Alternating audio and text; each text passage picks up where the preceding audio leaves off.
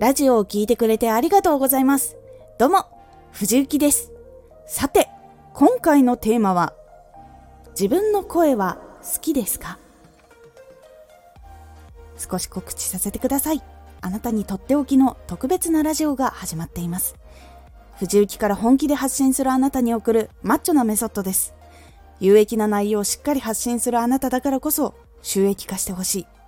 最新回公開中です。ぜひお聴きください。はい、今回は雑談会になっています。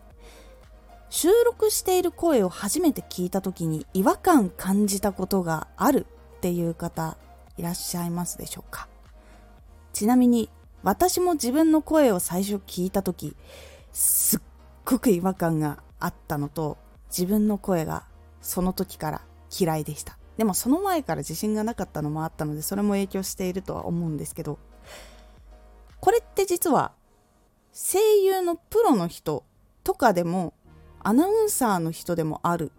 って聞いたことがよくあります。プロの人たちでも私最初自分の声嫌いだったっていう方結構いらっしゃいます。なので結構これはよくある話だったりします。ほんと最初の頃に自分のボイスサンプルとかその1回収録して自分の声聞いてみましょうみたいなことがあるんですけどそれを聞いた時に「わ何この声」ってなる人が多いんです。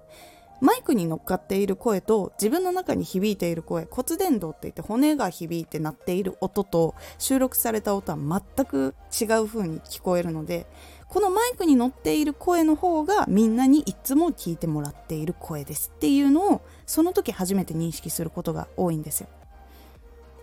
で大体解決する方法は2つ。まずは自分の収録の声になれるもしくは自分の声を理想の声に変えてしまうっていうことが多いですこの時にもう一つ大事なことがあって向き合おうと思えるかどうかでこの後が変わってきます。自分の声がこうだっていうことを受け入れられない人がいるんです。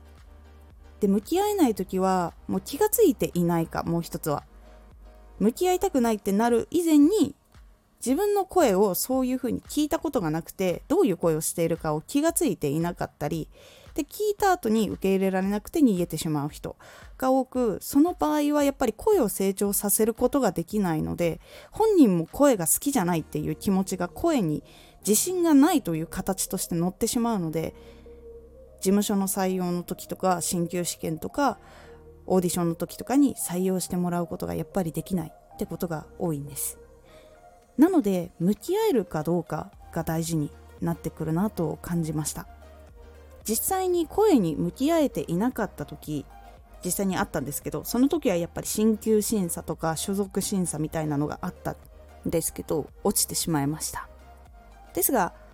自分の声に向き合って磨いたら所属の前にお仕事をすることができたりしたので向き合うことは本当に大事だなと感じました。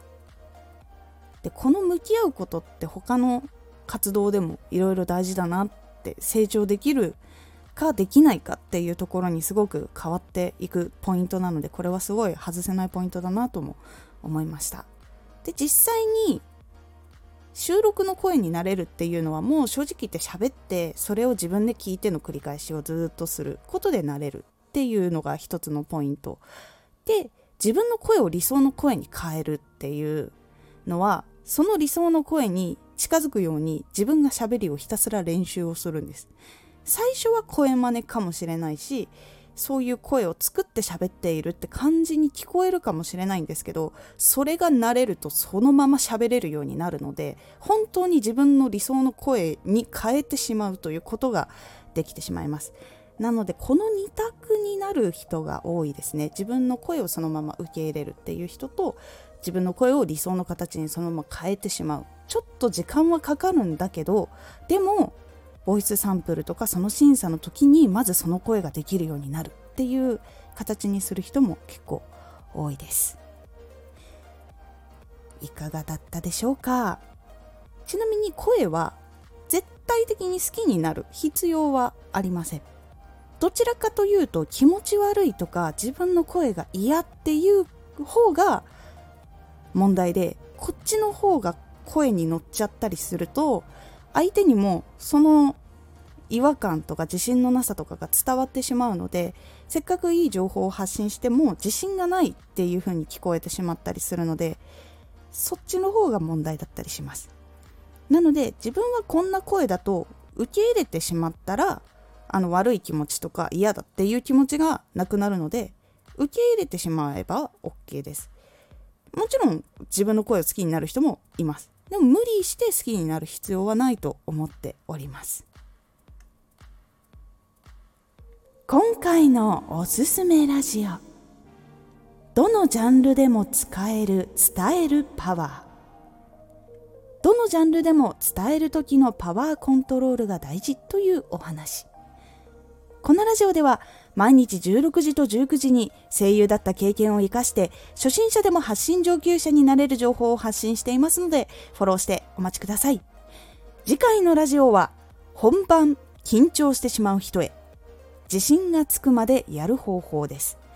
こちらは本番緊張しなくなるためのコツをお話という感じになっておりますのでお楽しみに。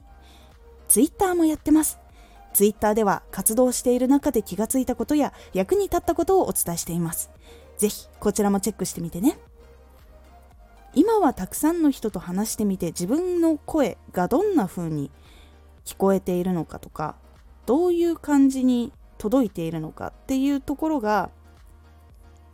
いろんな経験から分かったので私は嫌いだったところから普通になって少し好きっていうところくらいにはなることができました。今回の感想もお待ちしています。それではまた。